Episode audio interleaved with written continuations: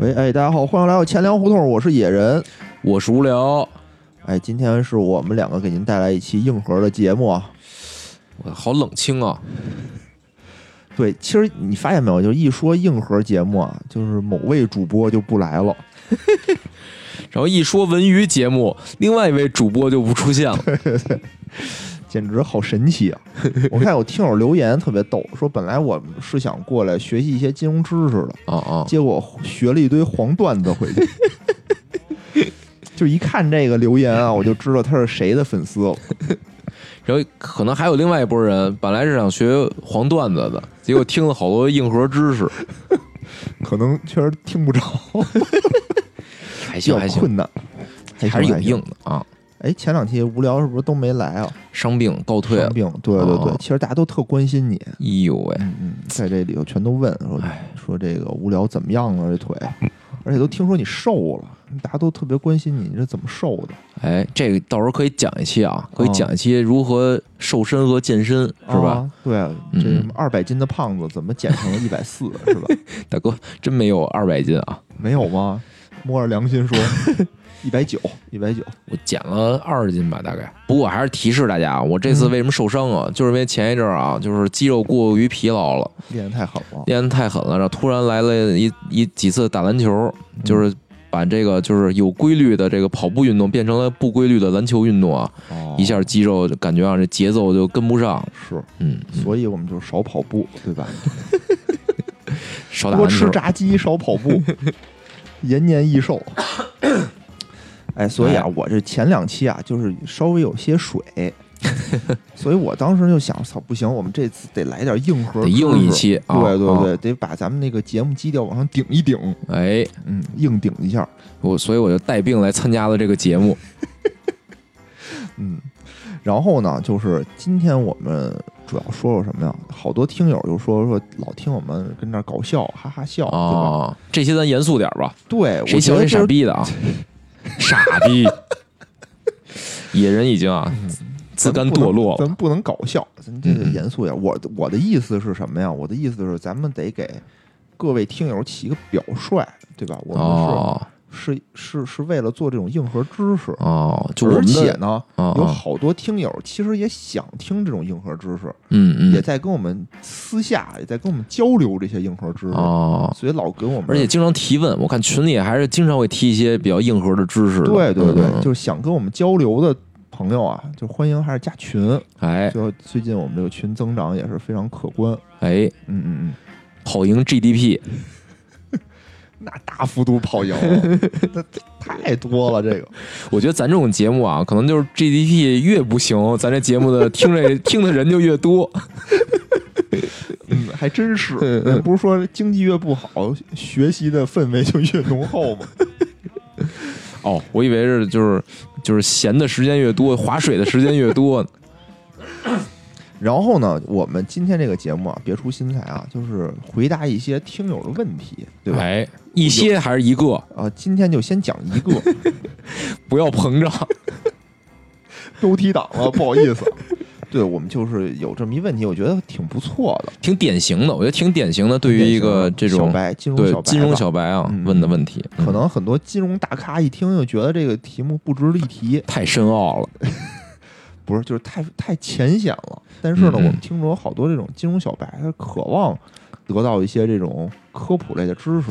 而且我觉得我们比较擅长啊，就是从一个小白问题中深挖，深挖这个小白的痛点，然后把这个简单问题啊复杂化，然后给它硬核化啊。对对对，因为您要问一特深的，我们可能也没戏。我们只能小白化、浅显化。对，我们就把小白的问题深入化。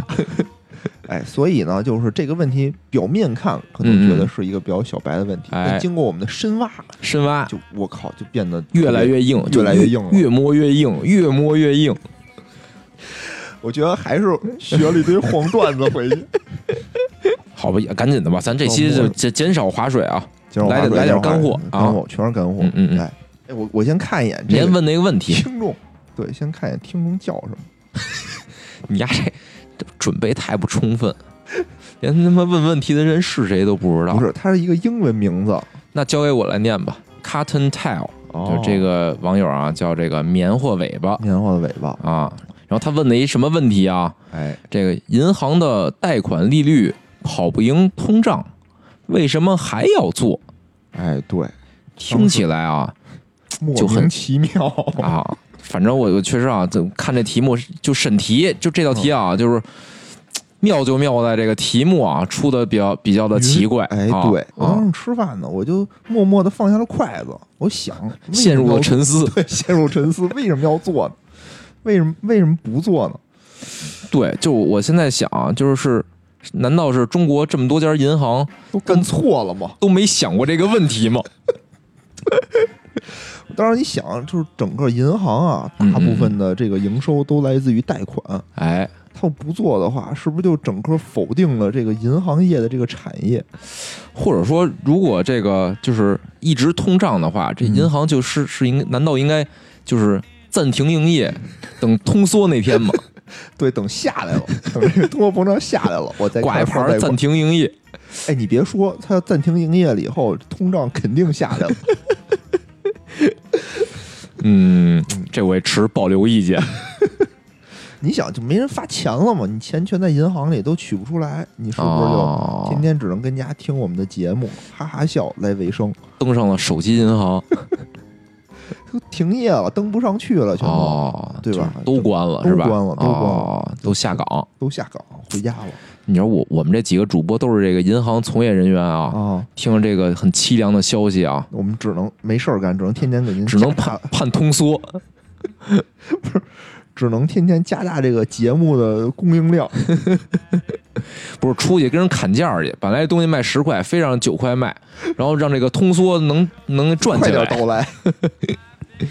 哎，然后后来呢，我我就感觉啊，就是首先让我特别疑惑的一点就是嗯，这个贷款利率到底跑没跑赢通货膨胀？哎，对这块儿，其实我当时是可能真是之前从来没有想过这个问题，没没想过，没想过。对对对，就是虽然知道这两个可能有一些千丝万缕的联系，哎对吧？嗯嗯，但是呢，到底谁高谁低，我还真没关心过。哦，我就关心我们食堂的那个菜价到底涨没涨。不是我关心的是我的工资能不能跑赢通胀。对，其实、嗯其实后来呢，我又就反映了一点，就是说，他可能我们经常会听到一个问题，嗯，就是我哦们的存款、我们的资产，哦，对吧？我们比如存银行里给我们的利率到底跑没跑赢通胀？嗯，就是经常会有种说法，说你嗯存银行里利率那么低，嗯你也跑不赢通胀，你就赔了，对对对吧？其实我我是感觉他可能他这个问题和那个问题搞混了，啊，他觉得就是说咱们把钱搁银行，银行给咱们利息的那个利息跑输了通胀。就是输了。如果银行贷款贷出去这个钱也没跑赢哦如果没跑赢，通胀，银行就赔了，对对对，嗯，银行都赔了。这根儿在哪儿啊？你说啊，根儿在哪儿啊？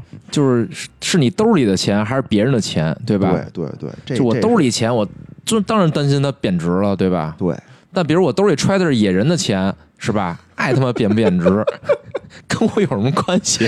孙子，该把我钱还我。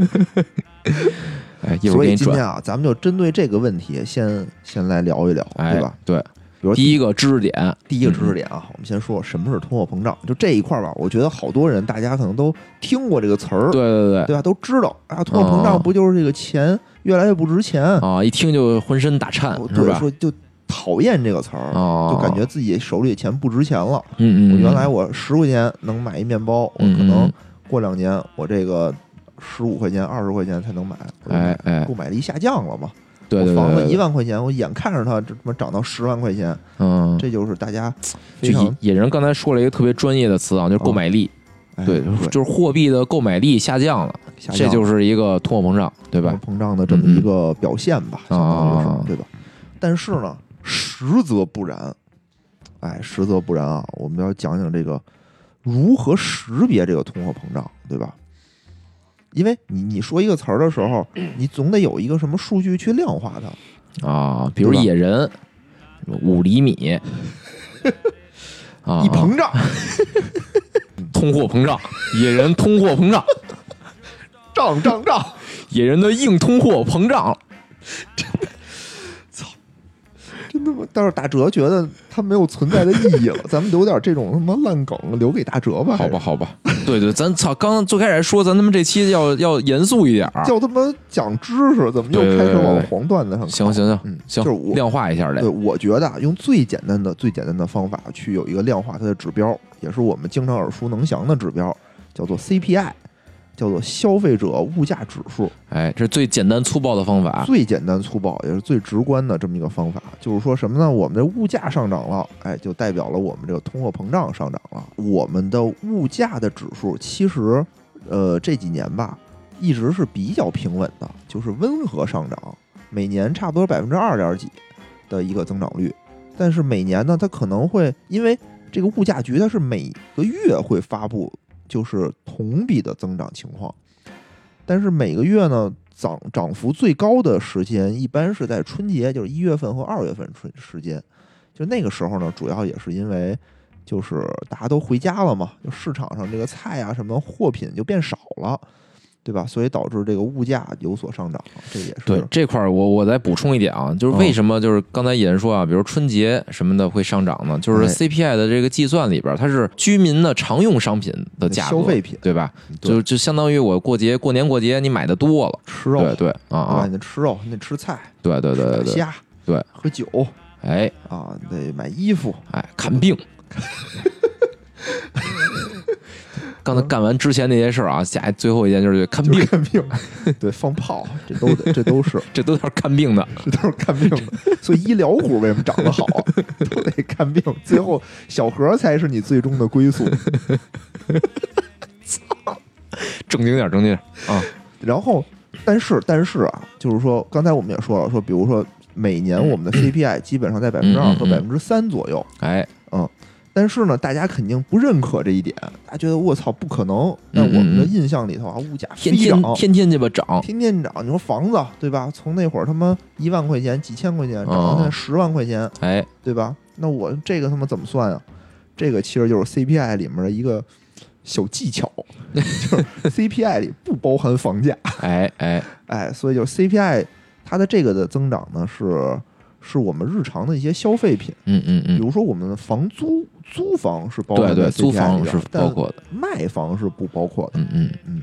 而且呢，这也是属于是全国统一的一个指数，嗯嗯，就可能你看到的北上广深涨得比较凶猛，但是还有那个 房价不怎么涨，比如鹤岗什么的啊，对啊，吧？空空往下跌的地儿也有，所以你爬一平均，嗯，它也就本来这个房价就不在这个里头去，对，它是它是包含在另外一个指数叫做 PPI 里面，啊啊叫做什么制造制造什么指数，啊，那个里头的，但那个里的指数呢，也没有像我们印象里的房价涨得那么高，哎就是因为它是一个全国平均的这么一个值。哎，那我问问啊，就是那啊 CPI 里都包括什么商品啊？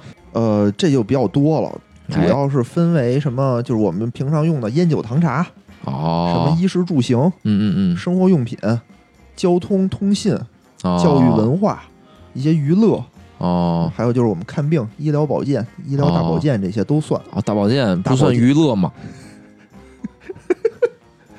嗯嗯，也都算，但是居住这块儿主要就是房租，对房租啊啊房租嗯哎那就是其实它这么多商品，我我感觉啊，它肯定是给每个商品都要配一个权重，是不是？对这权重我就不知道了，这个百度百科里并没有写。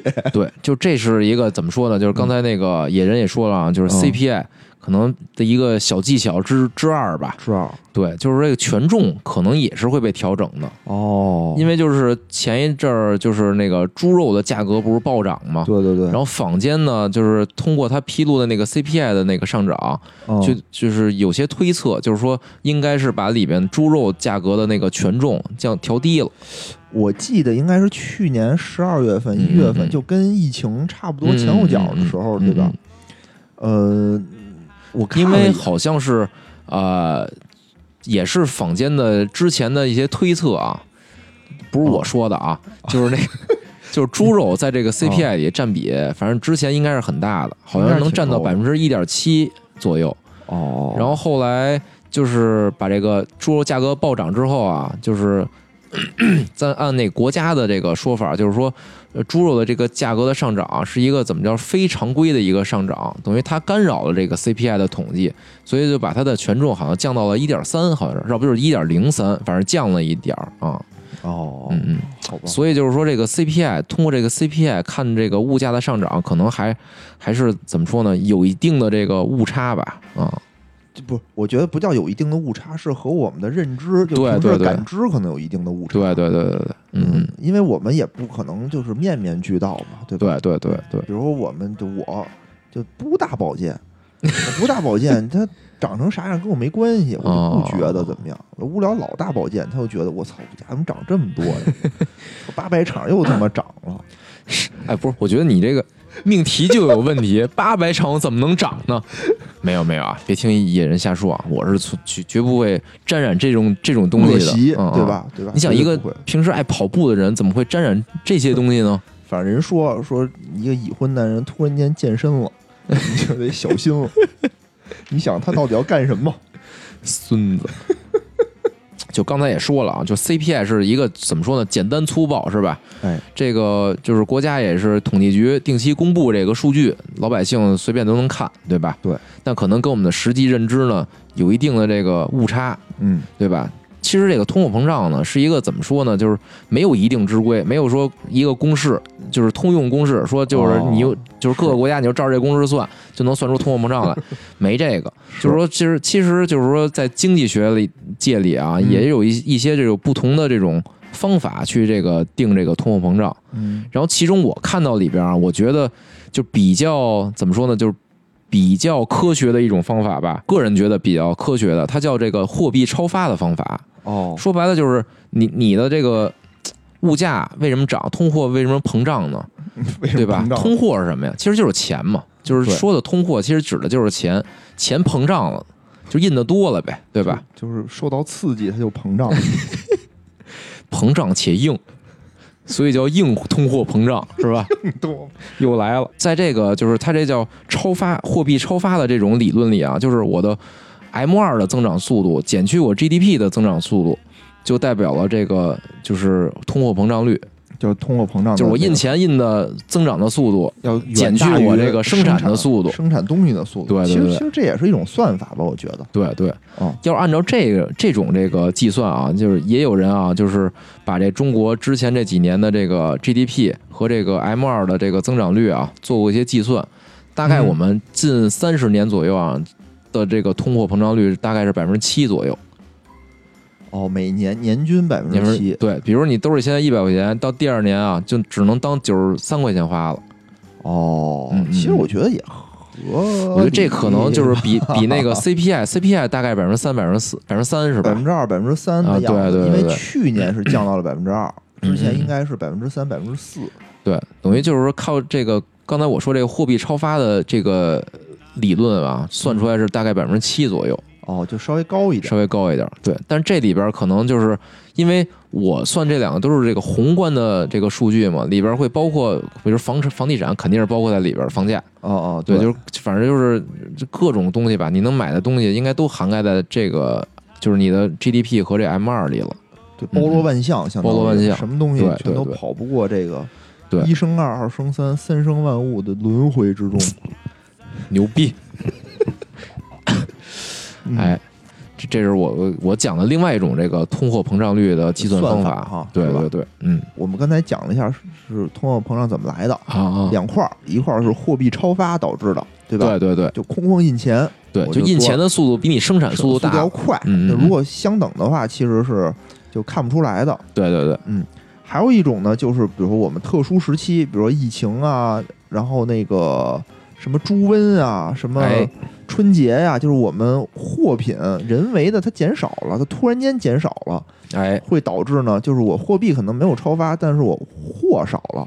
或者是说我的需求变大了，哎，对，或者我需求变大等嗯等，这种突发事件的原因，也会导致我们的这个通货膨胀会哎，哎突然间暴增那么一就下。这就是那个野人说这种，就是老百姓可能那个就是特别感同身受的一种，对吧？就是我对操涨价了，今儿他妈这价，明儿那价，是吧？对对对对，嗯嗯这个东西大家可能也都理解。一过春节，肯定大家得提前备货，因为春节以前一定会贵，对吧？因为卖东西的少了嘛，嗯嗯嗯，大家也都得吃点好的什么的。对，没错，嗯所以呢，其实这块儿我们还要呃给这个通货膨胀啊洗洗白。刚才哎，不是科普了一下吗？它这个原因，对吧？就感觉老百姓一想，我操，涨价了，恨之入骨，对吧？啊啊，其实其实通货膨胀则不然啊，则哎不然。其实通货膨胀不是猛，不是洪水猛兽，哎，就是每个国家它的正常的经济增长，它要想嗯维持正常的这个呃运转，是需要温和的通货膨胀的。哎，没错没嗯，错，如果这个因为通货膨胀对应的对立面儿叫什么呀？叫通货紧缩，对吧？其实通货紧缩的坏处，它一定远远比这个通货膨胀带来的对这个经济的损害要严重的多，对吧？举个例子啊，就是我们这个社会怎么才能良性的循环？其实从宏观的角度上讲，我们的一个最小的单位其实就是企业，对吧？我一个企业，如果我运行的良好，我会给我的工人发工资，我会出产出这个商品，那我这个工人拿到工资以后，我就要去消费，对吧？我就要去买这些商品，买这个企业的或者买其他企业的。当这样的话，等于我买了这些企业的商品以后，我这个企业等于相当于是我又赚钱了嘛？赚钱我能扩大生产，我能生产更多的货物，我能雇更多的工人，发更多的工资。这个其实是一个良性的循环。良性循环，对，在良性的循环过程当中，我的这个生产力，就是我产出嗯的商品一定是增加的，哎，对吧？然后呢，我的货币供应量一定要配合了这个商品的增加，对对对吧？我这个国家的经济要运转，最关键的就是说我的钱得流动起来，我不能死在这上面。以前有个例子啊，以前有一个特别好玩的例子，就是说一个村里十个人，每个人欠对方一千块钱，所以大家谁都不敢花钱，因为没钱嘛，我都欠对方一千块钱。这时候过来一个银行家，我把第一个人说 OK，我借你一千块钱，你先使着。这个人拿着一千块钱，就等于是挨个还给第二个人，第二个人还给第三个人，还了一圈儿，最后那个人把钱还给，就又还给了这个银行家，相当于我这个所有的人的债务全都还清了，还清了一遍。为什么不直接还给那最后一个人呢？中间那人说不行，他欠我钱就是 路不行，我得倒一个，我得摸摸是吧？得我得悟悟，对，反正是这意思吧。嗯嗯就是说我赚钱得流动起来流动起来以后，哎我才能创造财富，创造价值。嗯嗯嗯，实际生活中也是这样的。对，那如果说我的钱，刚才说的是通货膨胀是钱比货多的情况，对吧？嗯嗯，假如我这个钱比货少了，嗯嗯嗯，会出现一种什么情况呢？就没人消费了，因为没人我没有买东西了钱，对对对我没钱买这东西了。那我这个企业相当于是我就只能降价，嗯嗯，对吧？？我降价了以后呢，我等于是或者是我就降不了价，我就倒闭了，我就不生产我了，不生产了，我就倒闭了。嗯嗯嗯嗯倒闭了以后，导致我整个这个旗下的工人就没有工作了。哎，工人没有工作就没有收入，没有收入他也没有钱再去买其他的商品，嗯，那等于于会蔓延到其他企业。OK，没人买我的商品，我也倒闭了，嗯，对吧？那就相当于是倒闭的人越来越多，越来越多。哎，对，连锁反应连，锁反应，这就是一个非常不好的一个循环。当然，这些东西都是比较极端的例子啊。嗯嗯，但实际生活中其实是这么个意思。对，就是野人还是就是从这个就是消费啊这层面，就是解读这个角度吧，解读了一下。就是我我在想这通货膨胀的时候啊，我我想到更多的是这个从这个宏观经济上来想，这通货膨胀对这个这个世界啊带来了什么好处呢？就是嗯比如它是一个长期且稳定的一个通货膨胀，就会给大家造带来一个什么印象呢？就是这钱越来越不值钱，对，对吧？操就不值钱了。就我今天的钱比比我明天的钱更值钱，嗯，这时候啊，就对企业主来说，他会有有一个什么冲动呢？我、嗯我趁着这钱还值钱，我尽快去投资。对对对对我相当于，因为我我悟到明天，比如我今天这钱能买一亩地，明天明年可能就能买半亩地了，对吧？我这购买力下降了，我的钱，我就对悟着这钱没，就是我就越来越赔嘛，所以我就想扩大再生产，我老想出去投资，这样的话，其实就是社会上会有一个良性的循环了。老百姓也是，老百姓也会觉得，就是我钱越来越不值钱了，我我就赶紧花。对。然后还有就是通货紧缩什么呀？就是他会觉得我这钱我先捂一阵儿，是吧？嗯，就是企业主会觉得，就是我这钱明天的购买力是高于今天的购买力的，那我今天我先忍忍，我不投资了，我明天再投资。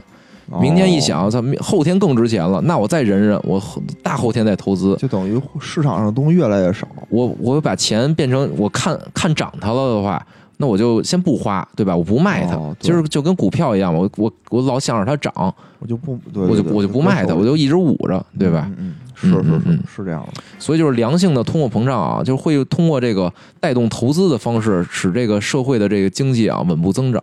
嗯对，其实这又像什么呀？我就你你说这，我就想起那那几年那个房价，嗯嗯嗯，对？吧？通货膨胀，房价膨胀很厉害嘛，就大家哎拿着钱就想赶紧买成房子，投资对吧？因为那时候的房价真是一天一个价，啊啊啊，今天一万，明天一万一。我见着很多我同事当年就是一赌气，说我上午谈好一价啊，晚上去谈的时候，啊，那个说给我加一十万块钱，你必须，要不然我不卖了。他一赌气没买。我操，现在得后悔死哦，那会儿你想零九年那会儿想买一崇文门的房子，就哦，买不了，就一赌气没买，结果再也没买了中国的房子，现在只能跟加拿大买房子了。操焉知非福。说有道理，也是一个励志小故事。看来通货膨胀也能造福社会。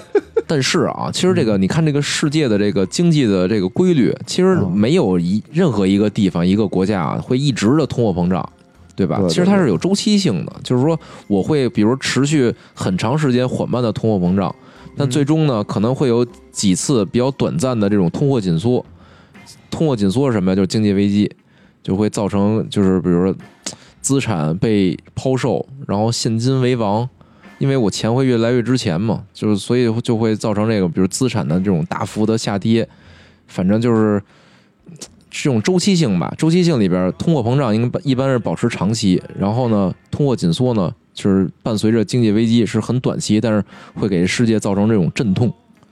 对，其实就是说，除了通货膨胀和通货紧缩以外，还有一种特别极端的例子，嗯嗯它叫做通货滞胀。嗯嗯嗯就是什么意思呢？嗯，就是说野人是吧？智障，不是那个滞啊，是停滞的滞，就是不涨了。什么意思呢？就是说我的 GDP 是下行的，嗯嗯，但我的 CPI 是上涨的。嗯嗯就是说我的这个 M 二超发的钱越越弄越多，但是并没有真正刺激到我的 GDP 的生长。嗯嗯嗯就我这个钱可能流到一些虚拟经济当中，或者就流到一些定向的地方去了，嗯，比如流到房地产、流到股市，就流到这些地方去了，没有流到我实际的实体经济当中去。或者就是还有一种情况，就是我货币超发了，大家都拿到钱了，但我不花钱，对对吧？拿着钱我也不花，一或者说企业从，我觉得这可能更多是从企业主那个层面讲，就是说你虽然啊，你可以很把钱贷给我，对吧？嗯贷给我呢，因为我对短期的这个经济啊还是不不很看好，我还是不投资，你贷给我也不投资，啊，捂着。哦这个就是贷款利率低于通货膨胀率的一种 现象，哎哎，对吧？嗯嗯嗯，嗯所以我们现在应该不是这样的，反正那个就是野人说的这个智障啊，确确实确实智障。确实是很危险的一种，就是叫什么经经济的情况，就是一旦出现这种情况，就是当时我记得就前一阵儿吧，就是美美股大跌的时候，嗯，就是美就是当时美联储一个劲儿的往市场上撒钱，然后美股一个劲儿地大跌，其实大家当时就有这种担心，说这种就是一个比较典型的就是通货滞胀的情况，就是说我撒完钱往资本市场撒完钱了，股票应该更值钱才对啊，对，接着跌，就是这是一种非比较极端，但是非常损害这个资本市场的一种一种情况啊。对，但是后来马上就他们对对，当时把这坑，我记得当时很多这个公众号都在说这件事儿，说这个通货滞胀要来了什么的。嗯但是啊，就是可能后来他们可能悄悄的又把那些文章都删掉了，发现自己才是智障。其实说到这儿哈，就说这个通货膨胀撒钱这件事儿，为什嗯么各个国家都热衷于干撒钱这件事儿？哎，就是因为撒钱是最容易抵制经济衰退的手段，啊，简单粗暴。对，没有之一，嗯嗯只有它一个，简单粗暴就是撒钱。这块儿呢，我也想聊一聊啊，就是世界前三大经济体哎，都是怎么撒钱的，怎么撒的？这也挺好玩的。首先啊，首先先说美国，美国老大啊，这个嗯最简单粗暴的方法就是疫情期间，这次疫情期间无限量的 QE，对吧？什么意思？就无限量的印钱，来吧，我也不怕通货膨胀。一般如果是一个小的国家，比如津巴布韦，它可能也曾经无限制的印过钱，瞬间就等于就经济就崩塌了嘛，就相当于恶性通货膨胀了。对对吧？发什么好几十亿的那种货币，一张纸，一张纸的这个标价还没这张纸值钱。当时我记得还颁布一个法律，什么禁止用那个本国货币擦擦本国货币擦屁股什么的，说就发现那个钱没有手指值钱。对对对但是就是所以就是说有有辱国体，说不能用那个纸币擦屁股。就是说，你这个国家如果钱印的太多的话，就是比你的那个生产力超的过多的情况下，这个东西就不值钱，就完全就是一张废纸了嘛，相当于对吧？那美国为什么敢无限量的印钱？美国在无限印钱，它的逻辑是什么呢？就是说，我的刚才我们也说了，整个这个宏观经济里的核的最核心、最小单元是企业，那我就要保持企业有生产力。如果我这边企业有大面积的因为经济危机大面积的倒闭，那等于是一个非常恶性的连锁反应嘛，对吧？那我怎么能让这些企业活着？我就无限量的降低贷款门槛，贷给钱给他，把贷给钱给他们，给他们输血，让他们活着，让他们再生产，让他们再给下面的员工发工资，这样不就，哎，可以就顶住了吗？相当于是。相当于我的经济是又可以转起来了。如果是顶住了现在疫情这段期间这个特殊时刻，我就可以度过这段难关，然后剩下的钱再慢慢还，对吧？这叫什么呀？这叫救急不救穷。就是美国整个这个国家，首先它不穷，它只是说最近有点困难，所以我利用撒钱这个手法是可以度过这块这个难关的。其实就是野野人刚才说了，其实是美联储其实当时是有两个手段。嗯你说的第一个是这个 QE 嘛、嗯 q e 就是纯印钱，纯印钱，然后还一个呢，就是你说那个降低企业主的融资成本嘛，哦其实降息，等于他当时做了两件事儿，就通过这两件事往市场上撒钱。对，就是说我就是无论怎么着，我把钱贷给你，对吧？你你然后我再少赚你一点钱，你也不着急还，慢慢还，就就类似于这种嘛，就是一定是要用书写的方式让企业活下来，这个社会才能更好的运转。为什么美国敢这么干？一方面啊，是因为他自己本国它的市场大，它大到什么程度呢？它大到全球都是它的市场。因为全球各国使用的美元都使用美元进行结算，它是一个世界货币。我去所有国家，我去买石油，我必须拿美元进行结算。所以就是说我这个市场这个游泳池只要足够大的话，其实我往里注水，我我池子越大，我水位上涨的速度是越慢的，相当于，所以它是敢无限量的印钱，同时它读准了世界货币的话，它是。绑架了全球其他所有国家，必须跟着它一起进行通货膨胀。因为为什么大部分国家现在印钱啊，都会要看一个叫什么锚值，是吧？对，我要锚定一个另外一个标的物，标的物。对，这个标的物一般都是美元。其实全球大部分国家都是这么干的。嗯嗯嗯，为什么呢？就是我们举个例子啊，假设美元超发。你的这个货币，本国货币不跟美元一起超发的话，会出现一个现象，嗯嗯，就是我的货币升值了，嗯嗯，对吧？我的货币升值了会导致什么呢？代表我的货品在国际市场上变贵了，嗯嗯，对吧？那我就不具有竞争力了嘛，相当于。要不你也举个例子？行，嗯就就拿我国举例子吧。哎，我说的意思就是本国货币升值，比如说啊，举个例子啊，比如我现在这儿生产了一个背心儿。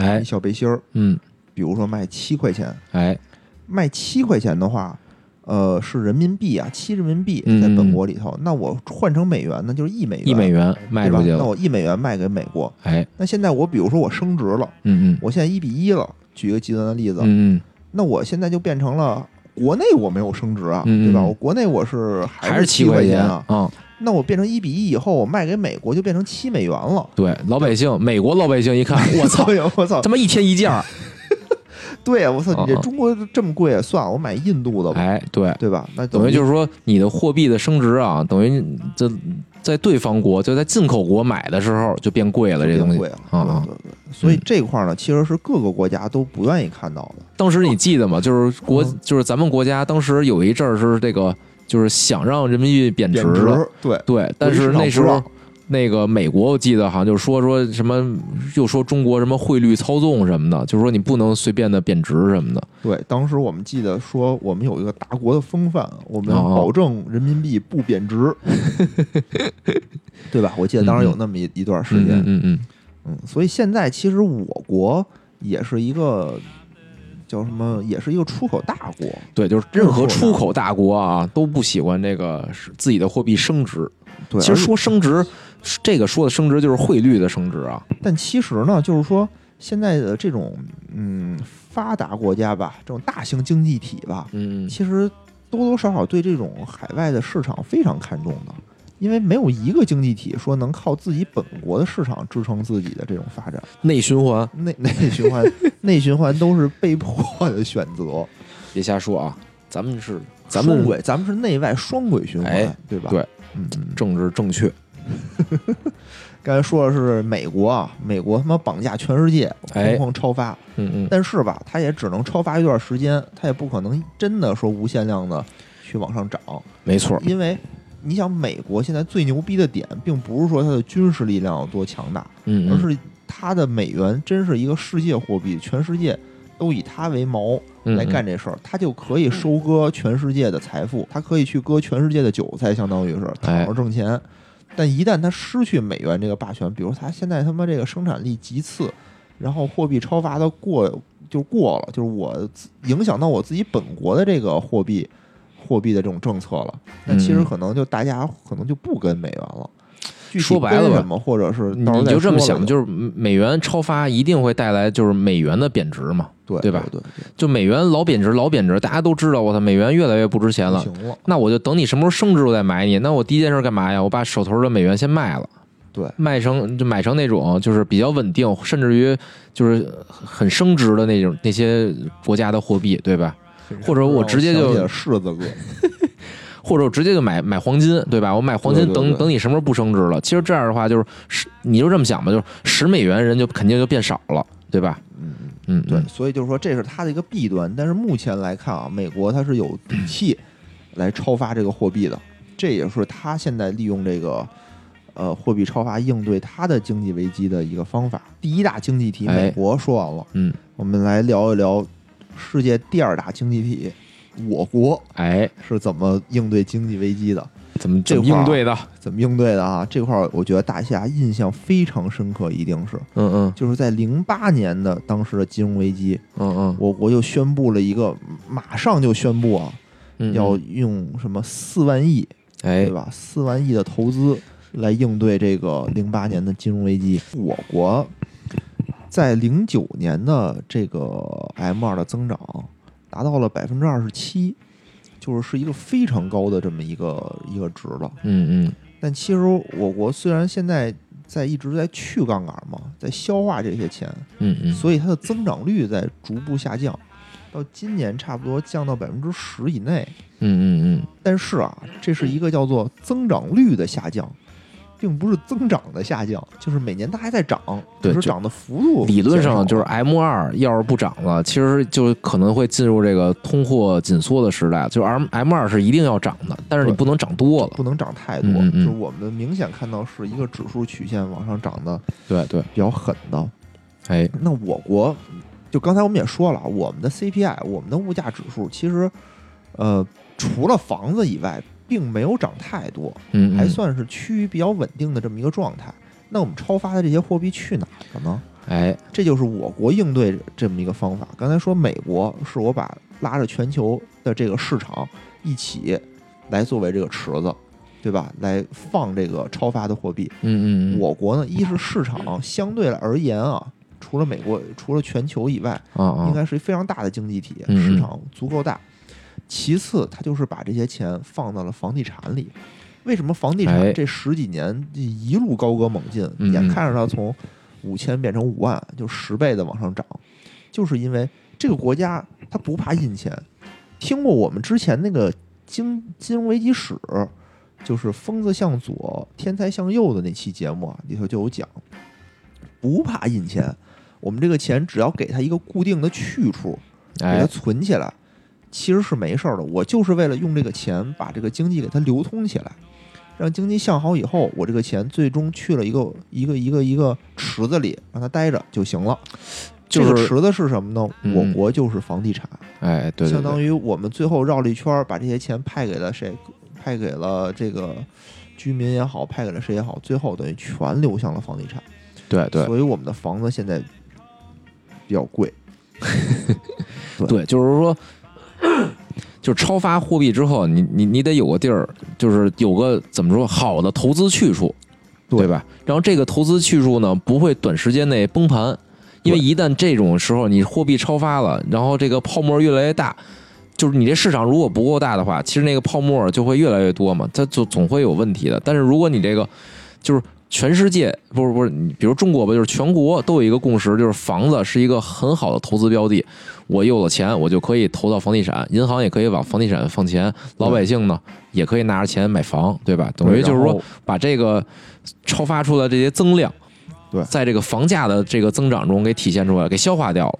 对嗯那就是相当于我这些财富全都对对禁锢在房子里了嘛。对对对，所以经常现在啊，等于房价几乎趋于平稳，吧？对对对全国的房价除了深圳以外，嗯，几乎趋于平稳了。嗯嗯很多人呢就在想说，这个时候我的房子，我到底要不要还买房？我房子会不会涨？我房子会不会跌？嗯，就这些问题。但是如果你想象一下，分析了现在的这种经济形势的话，你就会有一个呃一个初步的判断吧。嗯嗯首先，国家还想不想让房子涨钱涨价？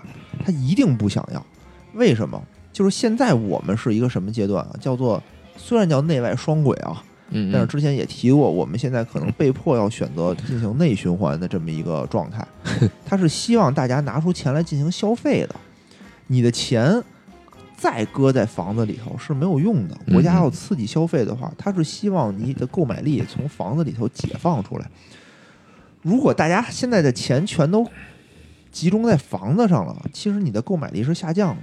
比如说你不舍，得花钱，比如你看无聊，哎，对吧？最近买了房，我再也没有看他消费过，也没有也没有，以前跟我们出去吃饭啊，他们抢着买单。挥金如土，对，现在啊，就就抠抠缩缩的。也没有没有，也就是刚买，就是刚买那一阵儿，应该是哦去年吧，我去年买的房吧，那时候真是就是真是限制我的消费，就每月的消消费的上限可能是三位数，对，肯定的呀，对吧？因为我钱都得还贷款，然后银行里的钱全都掏空了，相当于我拿什么消费没有了。国家现在是鼓励消费的，对所以他一定，而且国家意识到这件事儿了，所以他一定嗯不能让房子再进一步的上涨，所以一直说什么只住不炒，只住不炒，对吧？嗯嗯但这房住不炒，房住不炒，嗯这是一方面。第二方面，它会不会跌？它也不会跌，嗯嗯因为房价里头包含着很多银行的贷款，很多金融机构的钱在里头。如果跌的话，就会引起这种系统性的风险。对，等于就是中国的房市啊，我理解就是类似于美国的股市，就是政府是不允许它下跌的。对就是美国其实刚才也是说啊，全世界都是美国的蓄水池，但美国国内最大的蓄水池是什么？就是资本市场。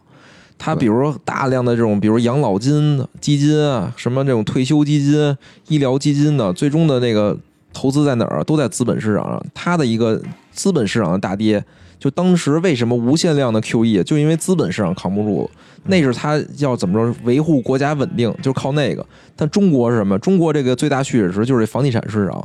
如果房地产房价开始下降了的话，等于就是这是就是相当于中国要说句不好听点儿，就是 也是一个维稳的一个话题了啊。行吧，这是我国我国这个哎，利用货币超发应对金融危机的方法。日本这事儿啊，比较跌宕起伏，特别的有意思。嗯日本呢，其实从二战之后吧，它的经济就一直特别的不好。但是呢，有一个契机，就那会儿中国的这个革命成功了，所以投向了苏联嘛，相当于在东亚地区啊，美国急需扶植一个他的小弟。就刚给日本扔两颗原子弹，然后立马就和好了。对，就是什么打一竿子揉三揉 这种感觉，然后就觉得日本是一个他很好的这么一个国家代理国家嘛，等于是他的一个小弟，战战略的一个投资方向。嗯对对。对，所以就给他技术，给他钱，给他各种各样的帮助，嗯嗯，就是日本迅速的成为了这个一个新兴的经济体，嗯嗯嗯一度呢在七八十年代啊，一度都快要超越美国，嗯嗯就，它也是一种什么在第二的位置上跃跃欲试。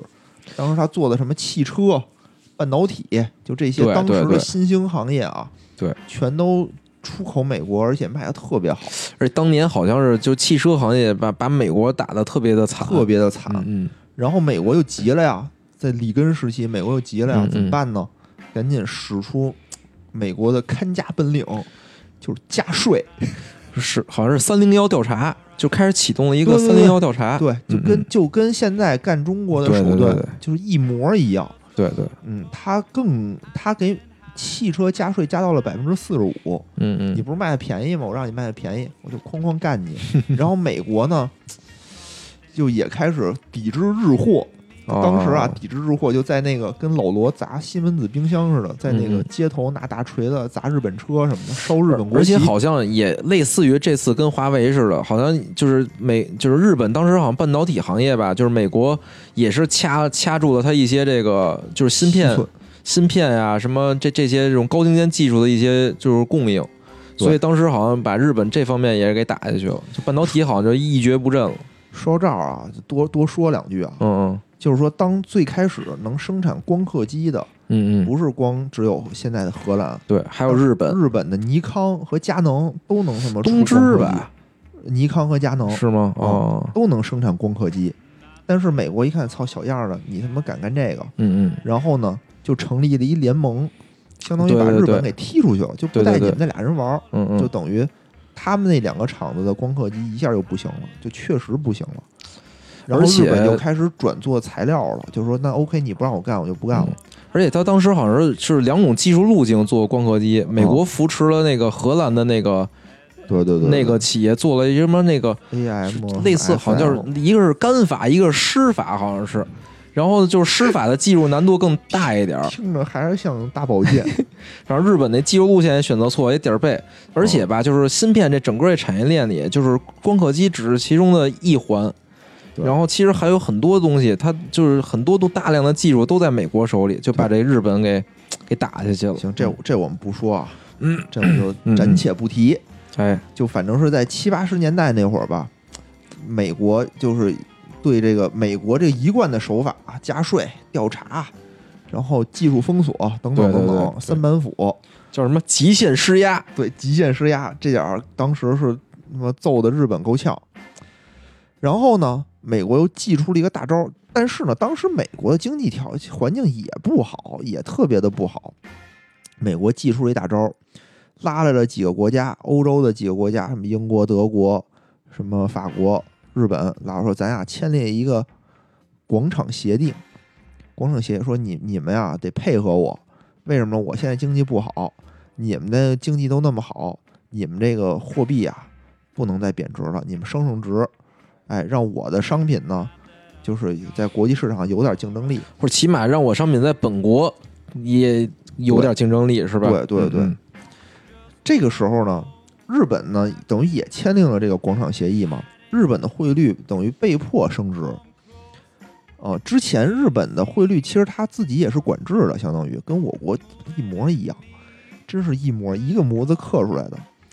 然后日本就要求日本就被迫升值了，升值以后就导致它的出口受到了极大的限制，它被迫选择内循环。你会发现历史真是他妈惊人的一致。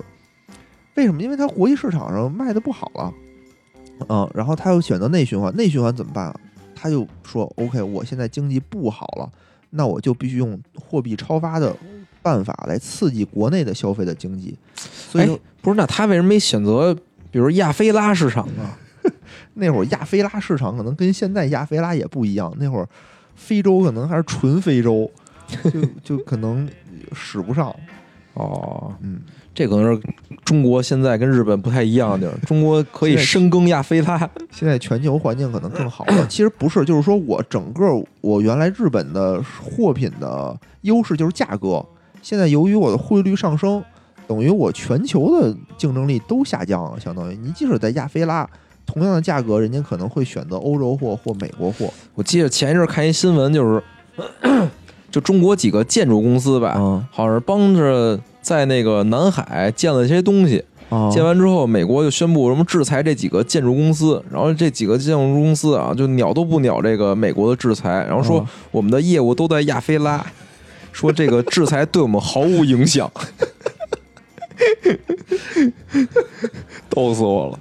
嗨，其实美国这个制裁后期之后，我们会详细讲一讲芯片和美国制裁这些事儿，它的实力、实体名单是怎么回事儿，为什么哎那么可怕？好吧，今天我们就不做多余的赘述，哎，还说这个日本对，就是就是被干特、啊特别惨，特别惨，他八五年的九月份啊，签订了这个广场协议之后，嗯就国内的经济就是一蹶不振。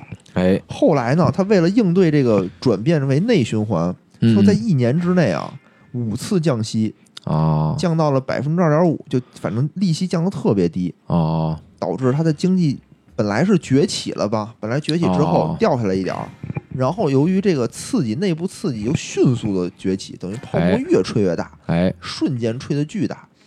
然后呢，他们呢也是相当于我的这个资产，当泡沫到一定程度的时候，我就是往房市和股市，哎，对不叫房市啊，叫楼市和股市 房地产啊，房地产就这两个资本市场，啊这两个资本市场去去流。嗯所以那会儿那个日本说他妈房子特别贵，啊说什么整个东京就能买下整个美国，就类似于这种。哦当时好像说就是不是一个东京什么什么最贵的公寓能买什么美国的一个什么时代广场，对对，嗯反正这都是虚数嘛。嗯，当时说明他们泡沫吹得很大。嗯嗯这个时候呢，就到那个为止啊，其实和我国走的路线就是非常的像，只能说非常的像。我觉得跟咱只能说跟咱零八年的时候比较像吧。现在我觉得就是房价没没有这种，已经没有这种印象了。对，就是、嗯这就是我国吸取了日本的精明精明的地方，那会儿可能因为没有一个没有一个这种先驱者，只能这么。说。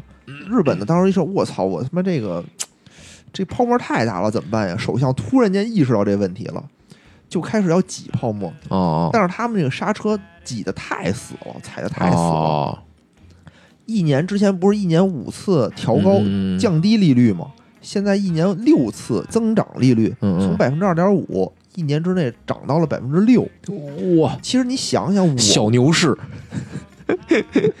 其实你想想我国的这个利率，其实我有印象的这几年啊，还是趋于稳定的，几乎没有变过，十几年几乎没对吧？这有变这。十几年嗯其实是很稳定的。嗯嗯，我我我们的调节基本上是在什么降准，对吧？就是降我印象里就是我在银行经历过降息，好像就两次，好像是两次，而且变动也幅度很小，变动嗯也不大，嗯嗯非常非常非常的小。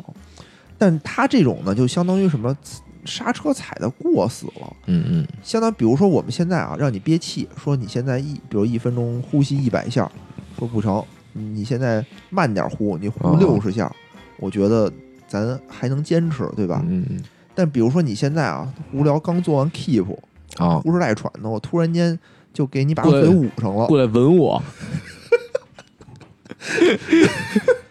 你是不是就受不了了？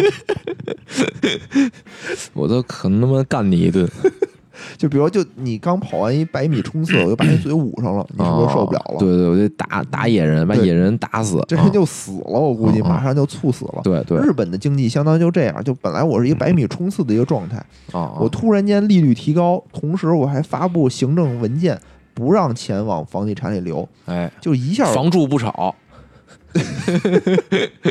对，就住你他妈也别住，类似于这种，就相当于整个房地房产租不住，房地产的链条就断掉了，就整个导致了大规模的这种经济经济萧条对，贷款也不还了，整个经它的金融企业好像是每年倒一千多家还是一万多家，哦。就是大面积的倒闭，大面积的倒闭就导导致大面积的人啊企业倒闭，嗯嗯。人的财产缩水，就是变成了一个二十年的通货紧缩。嗯嗯，他们叫什么逝去的二十年嘛，就这二十年一蹶不振，就是因为这一块儿。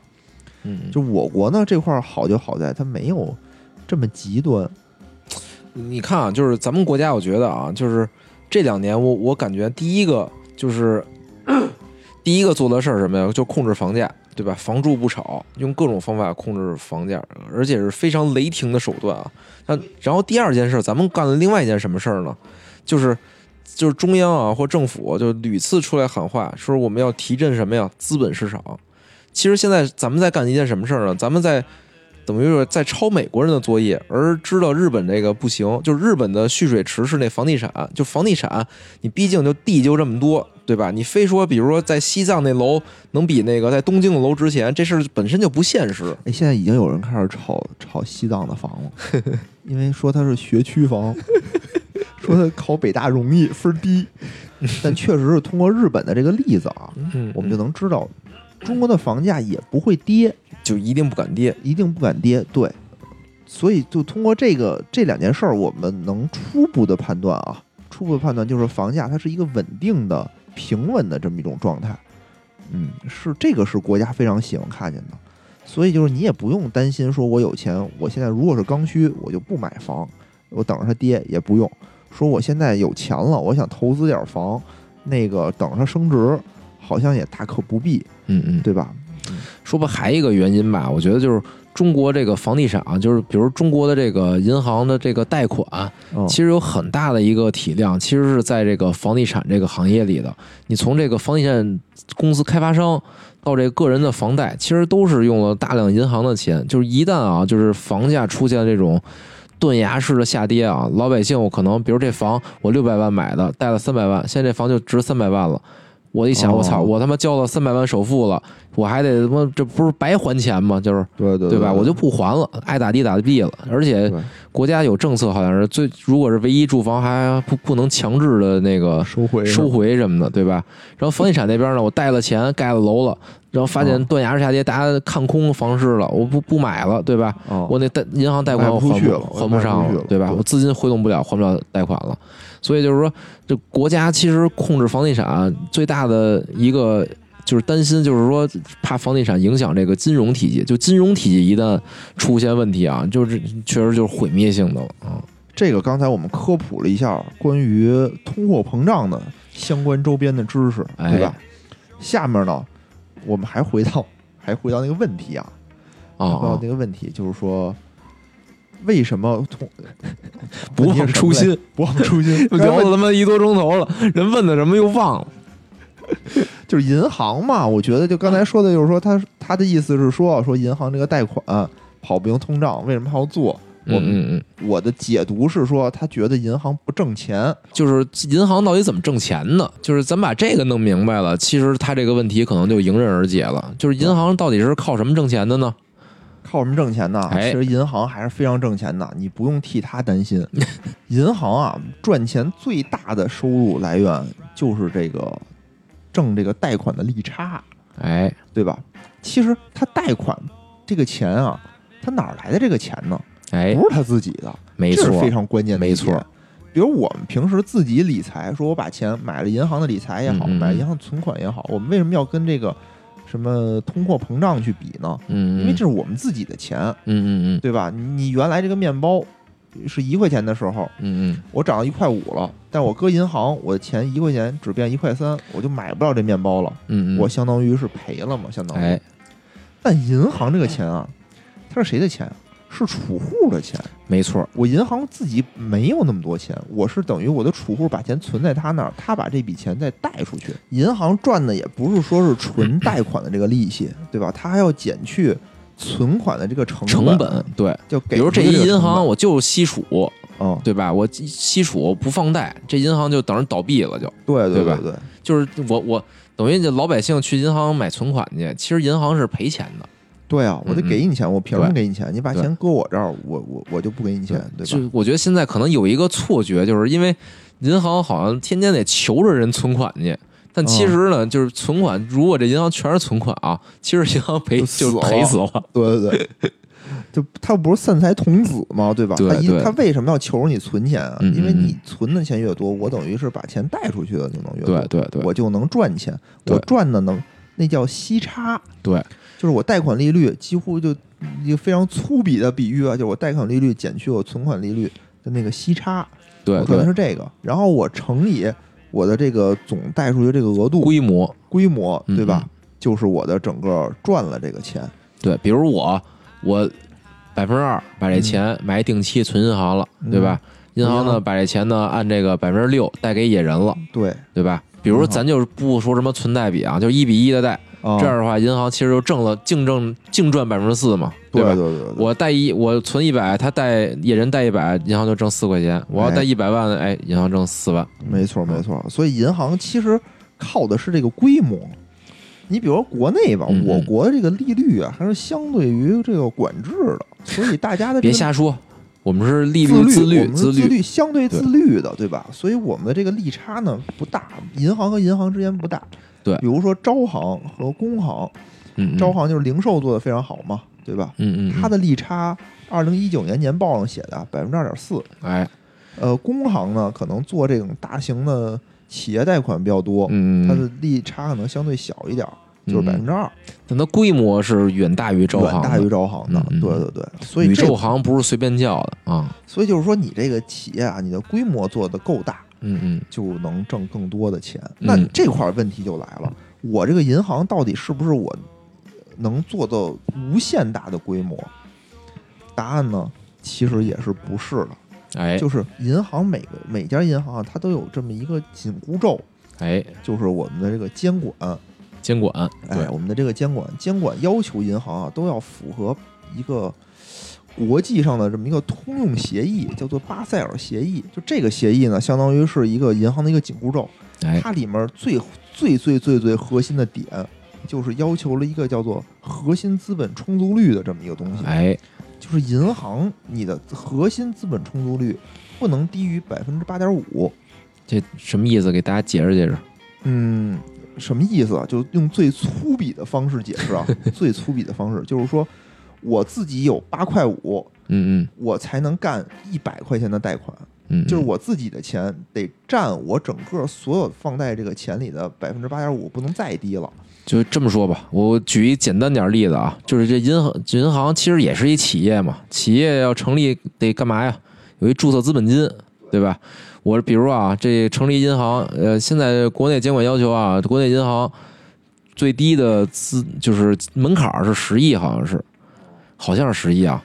就是这个八点五什么一个概念呢？就是十亿人民币，我有十亿，我必须得实缴，而且银行的这个注册资本金是必须实缴的，跟那个普不能注册那不一样是吧？就是大部分企业的注册跟实缴是不一样的。对对对对，就是银行是必须得实缴的，嗯人得真实打实看见你这十亿人民币的，你有这十亿人民币了，你就你才能放款能放多少呢？就是除以零点八五，零点零八五，对对，大概就是多少钱呀？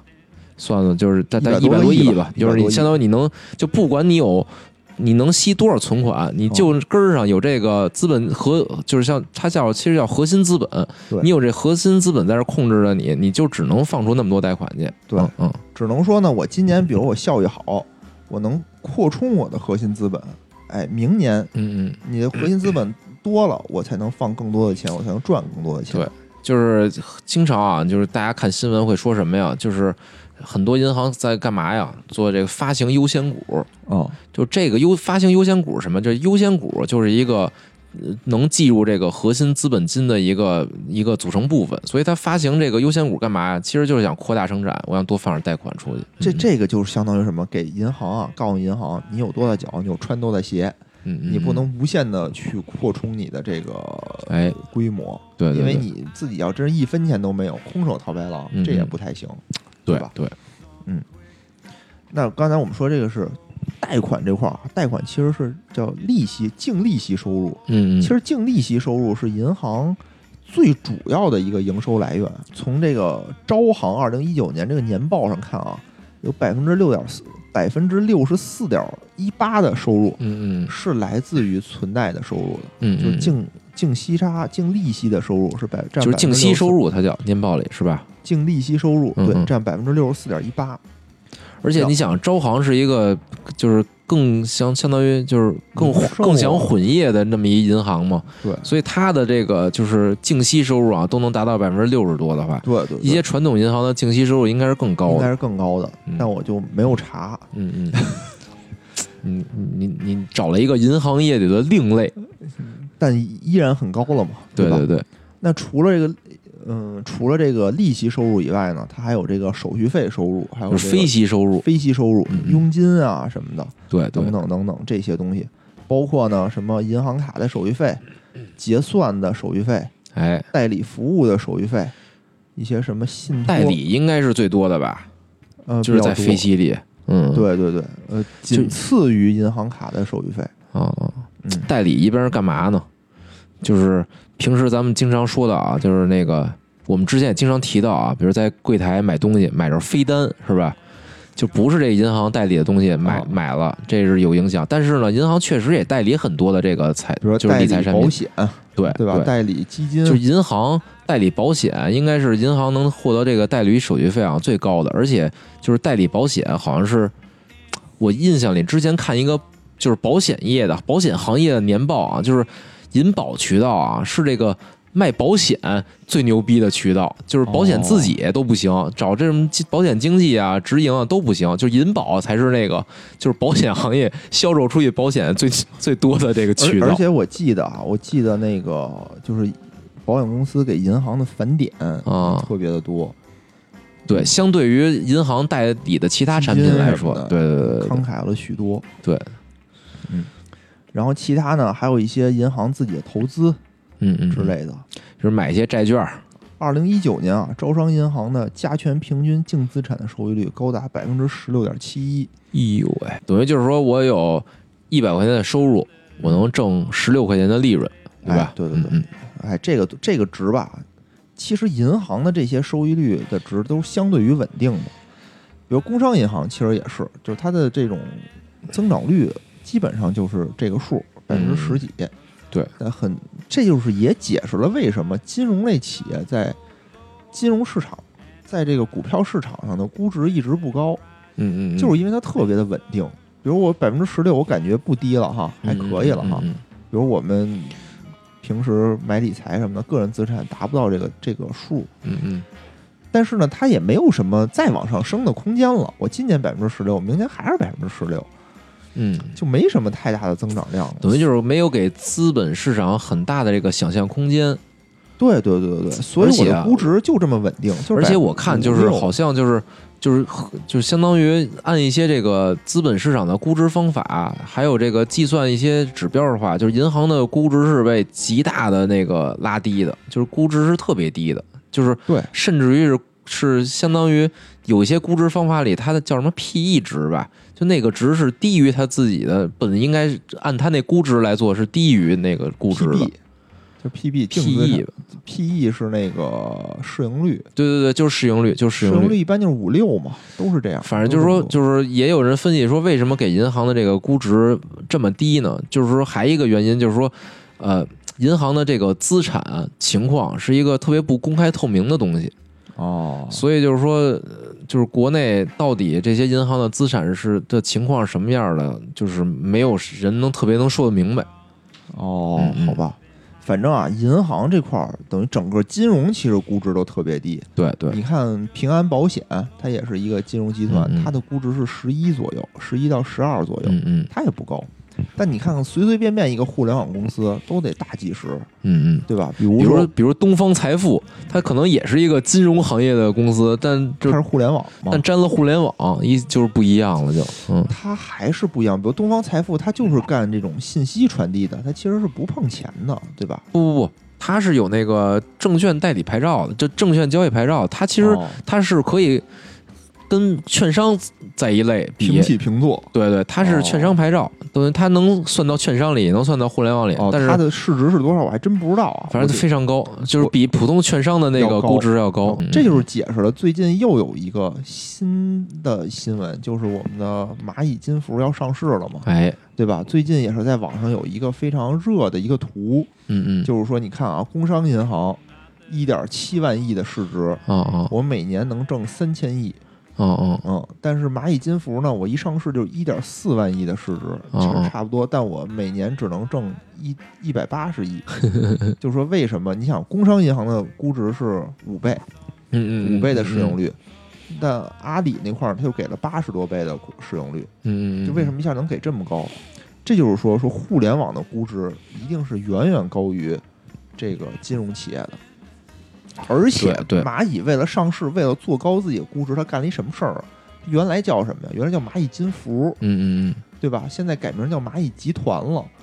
蚂蚁科技，蚂蚁科呃对蚂蚁科技了，该叫、就是科技的这种含量，一定的估值一定是要大于 而且我发现好像这是一个趋势，对，就是这不是什么趋势？你看啊，就是京东金融也改名了，叫什么呀？京东数数科，就好像现在大家在在在刻意的避免一些东西。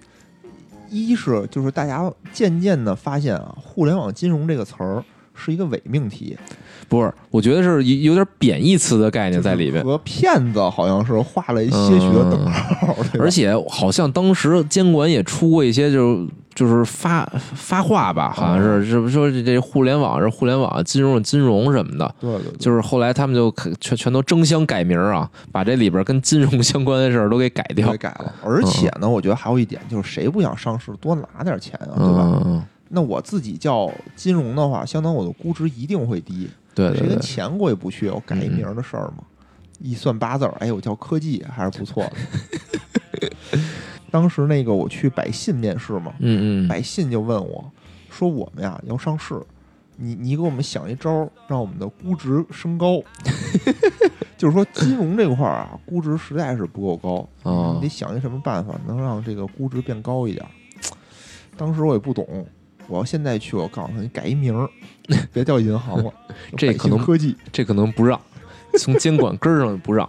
但我觉得还是什么，就刚才我举那个东方财富的那个例子，它其实是可以归到电商里的，但它就是确实就做互联网，等于它在概念里就归到互联网那页那那类里了。所以其实很多公司集团就是他什么都干，他干的事儿特别特别的多。嗯嗯嗯，但是呢，他可能就会找一个自己估值最合适、最好的这么一个行业，然后进行这个路演上市。啊，比如小米当时上市之前啊，就这个招股书的时候就被这个证监会就给批回来了嘛，提了八十多条意见，其中哦最关键的就是说你得说明白。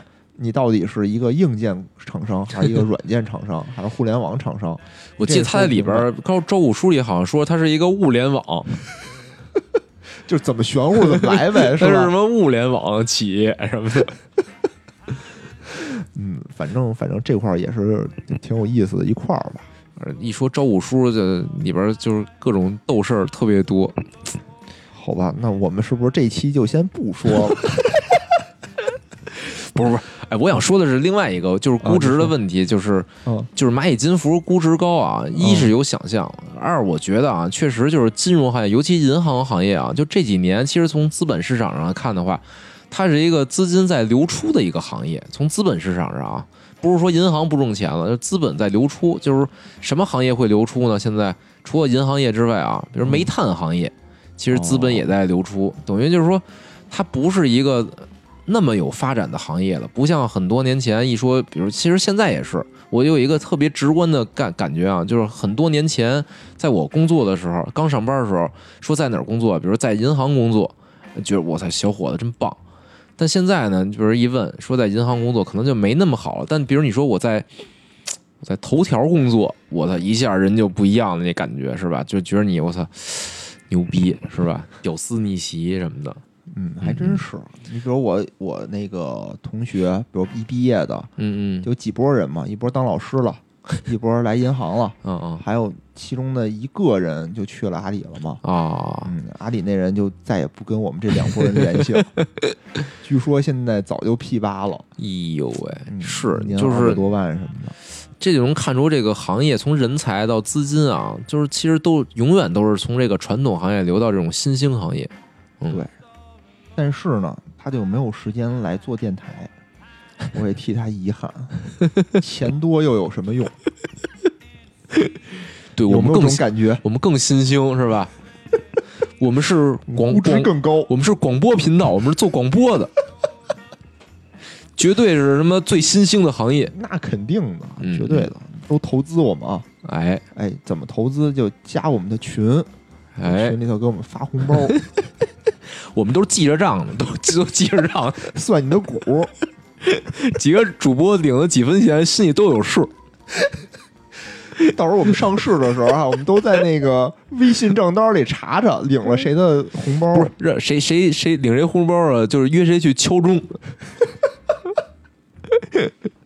好，想不想去这个什么纳斯达克去敲钟，啊？咱们不科创板吗？